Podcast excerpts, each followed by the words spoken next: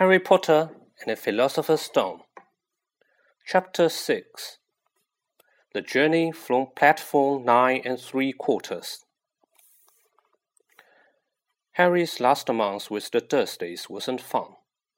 True, Dudley was now so scared of Harry he won't stay in the same room, while Aunt Petunia and Uncle Vernon didn't shut Harry in his cupboard, force him to do anything, or shout at him. In fact, they didn't speak to him at all. Half terrified, half furious, they acted as though any chair with Harry in it were empty. Although this was an improvement in many ways, it did become a bit depressing after a while.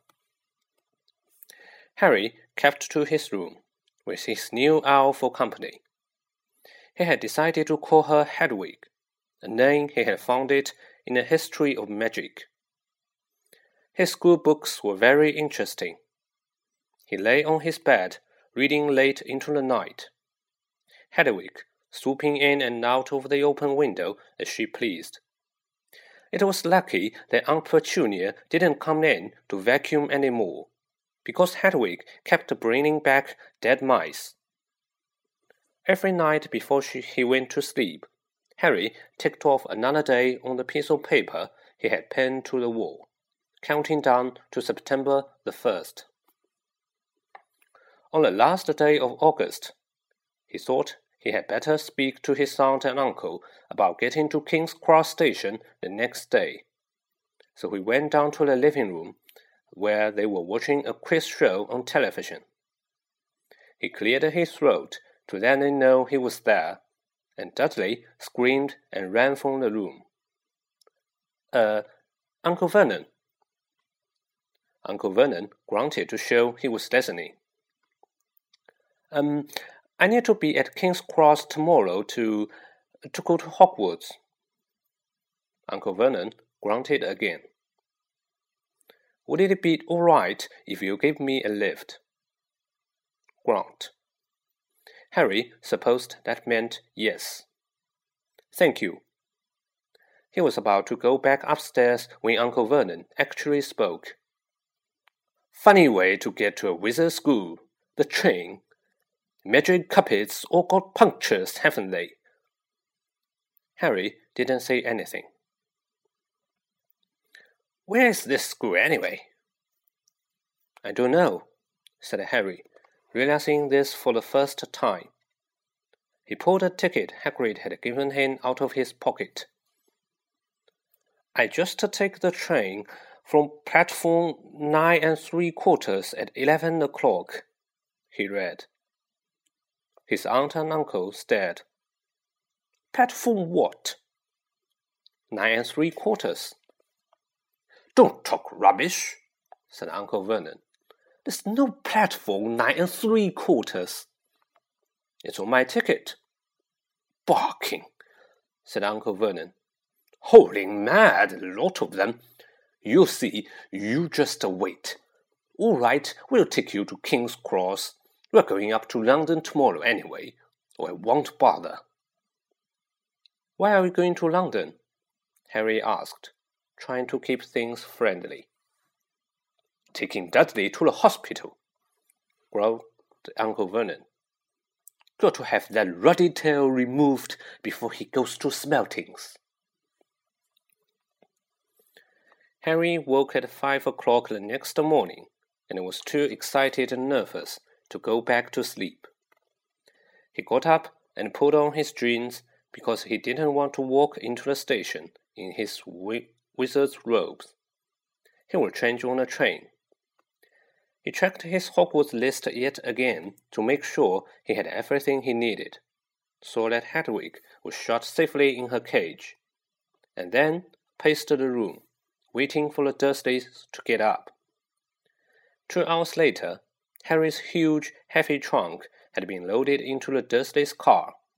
Aunt Petunia had talked Dudley into sitting next to Harry, and they had set off. They reached King's Cross at half past ten.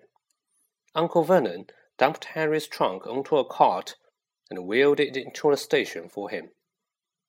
Harry thought this was strangely kind until Uncle Vernon stopped dead, facing the platforms with a nasty grin on his face.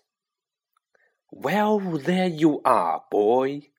Platform 9, platform 10. Your platform should be somewhere in the middle, but they don't seem to have built it yet, do they? He was quite right, of course.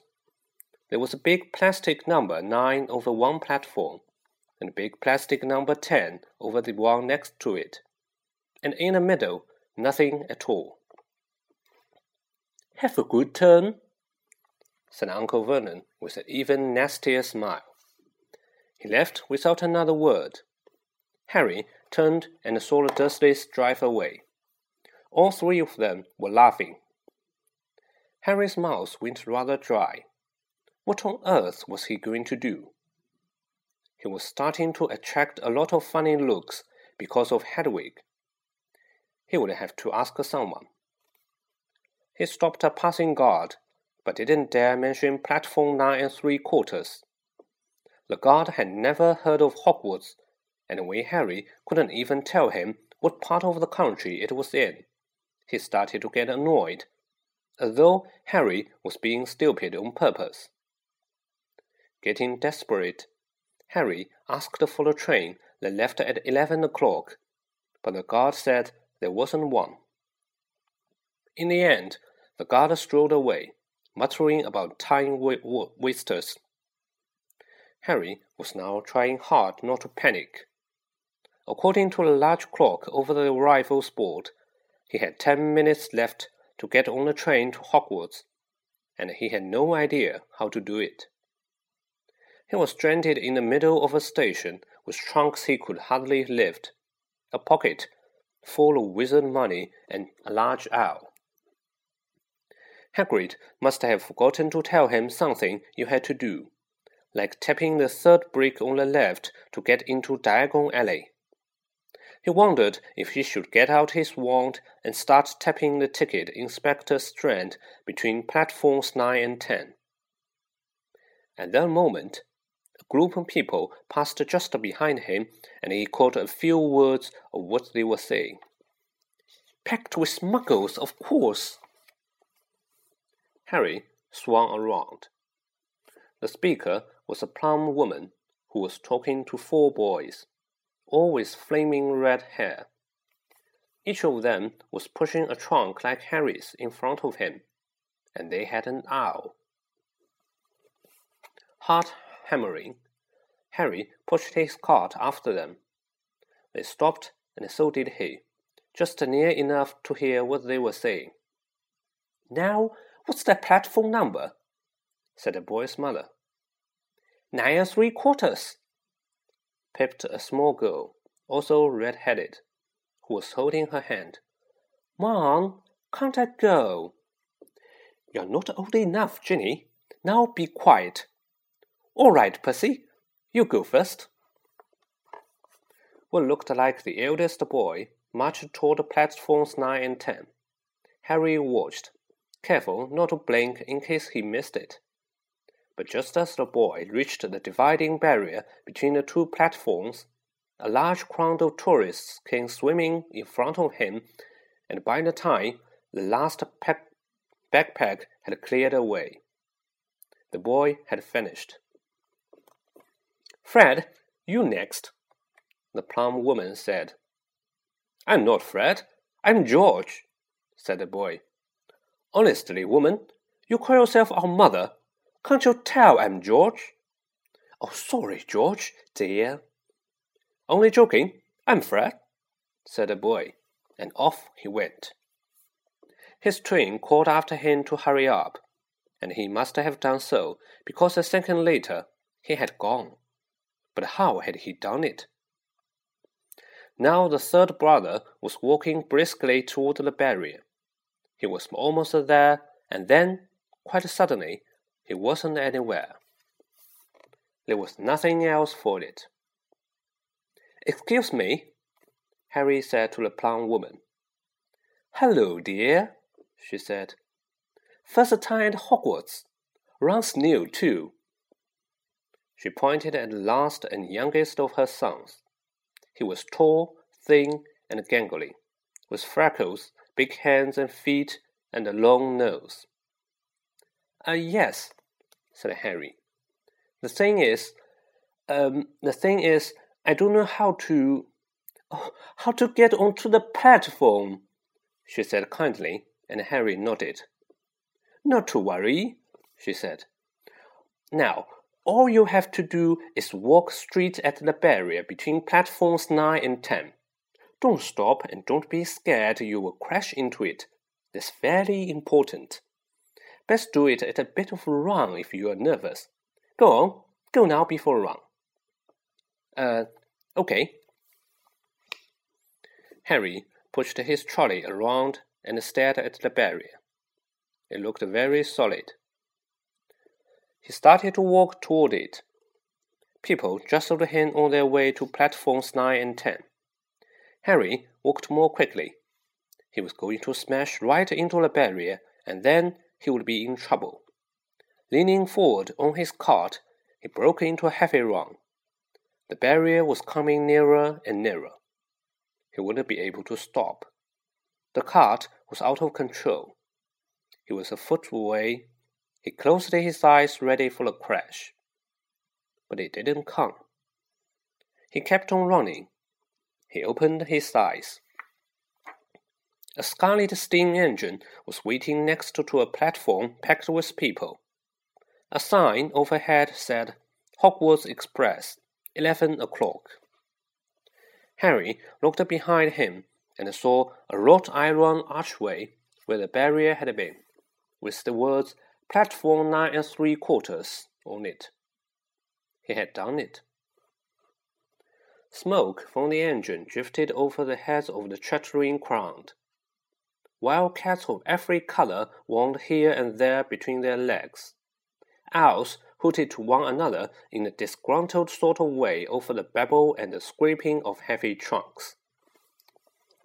The first few carriages were already packed with students, some hanging out of the window to talk to their families, some frightening over seats Harry pushed his cart off down the platform in search of an empty seat. He passed a round faced boy who was saying, Gran, I've lost my toad again. Oh, Neville, he heard the old woman sigh. A boy with dreadlocks was surrounded by a small crowd. Give us a look, Lee. Go on.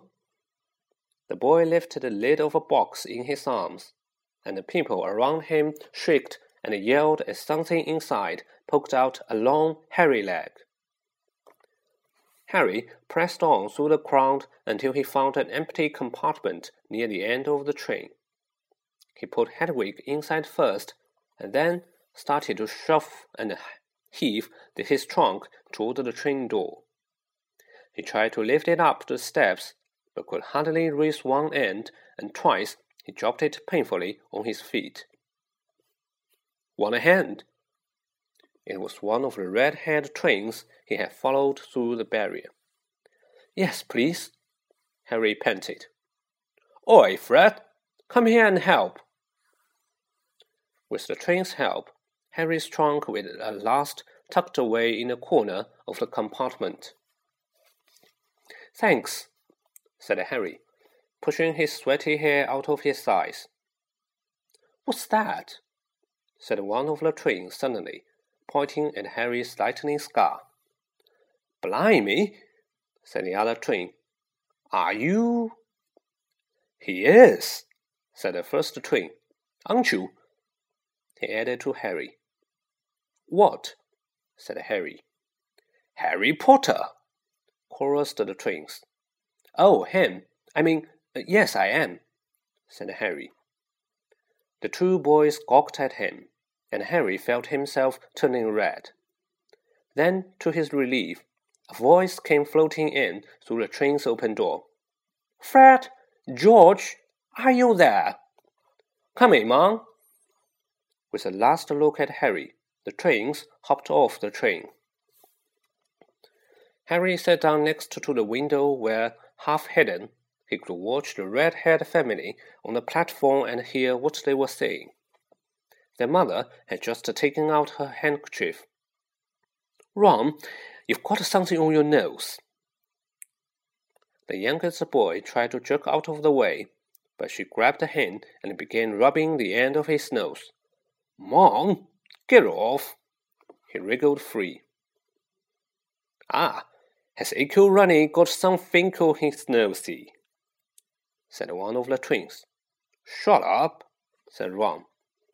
Where's Percy? said their mother. He's coming now.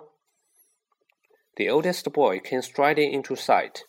He had already changed into his billowing black Hogwarts robes, and Harry noticed a shining red and gold badge on his chest with the letter P on it. Can I stay long, mother, he said. I'm up front. The prefects have got two compartments to themselves. Oh, are you a prefect, Percy? said one of the twins, with an air of great surprise.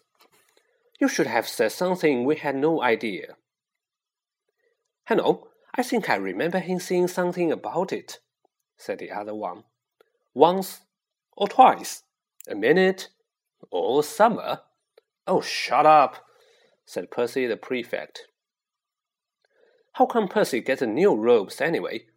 said one of the twins. Because he is a prefect, said their mother fondly. All right, dear. Well, have a good term. Send me an owl when you get there. She kissed, she kissed Percy on the cheek, and he left. Then she turned to the twins. Now, you two, this year you behave yourselves. If I get one more owl telling me you have you blown up a toilet or blown up a toilet, we've never blown up a toilet. Great idea, though. Thanks, Mom. It's not funny. And look after Ron. Don't worry, Echo Ronniekins is safe with us. Oh, shut up, said Ron again. He was almost as tall as the twins already, and his nose was still pink where his mother had rubbed it. Hey, Mom, guess what? Guess who we just met on the train? Harry leaned back quickly so they couldn't see him looking. You know that black haired boy who was near us in the station? Know who he is? Who? Harry Potter. Harry heard the little girl's voice. Oh, Mom, can I go on the train and see him, Mom? Oh, please. You've already seen him, Ginny. And the poor boy isn't something you goggle at in a zoo. Is he really, Fred? How do you know? Ask him. So his scar is really there, like lightning. Poor dear. No wonder he was alone, I wonder. Well, he was ever so polite when he asked how to get on the platform. Never mind that. Do you think he remembers what you know who looks like? The mother suddenly became very stern. I forbid you to ask him, Fred. No, don't you dare. As though he needs reminding of that on his first day at, at school. All right, keep your head on. A whistle sounded. Hurry up, the mother said, and the three boys clambered onto the train. They leaned out of the window for her to kiss them goodbye, and their youngest sister began to cry. Don't, Ginny. We'll send you lots of owls. We'll send you Hogwarts toilet seat. George! Only joking, Mom. The train began to move. Harry saw the boy's mother waving and their sister, half laughing, half crying, running to keep up with the train until it gathered too much speed. And then she fell back and waved. Harry watched the girl and her mother disappear as the train rounded the corner. House flashed past the window. Harry felt a great leap of excitement. He didn't know what he was going to, but it had to be better than what he was leaving behind. The door of the compartment slid open, and the youngest red headed boy came in. Anyone sitting there? He asked, pointing at the seat opposite Harry. Everywhere else is full. Harry shook his head, and the boy sat down. He glanced at Harry and then looked quickly out of the window, pretending he hadn't looked. Harry saw he still had a black mark on his nose. Hey, Ron! The twins were back. Listen, we're going down the middle of the train. Lee Jordan's got a giant tarantula down there. Right, mumbled Ron. Harry, said the other twin, did we introduce ourselves?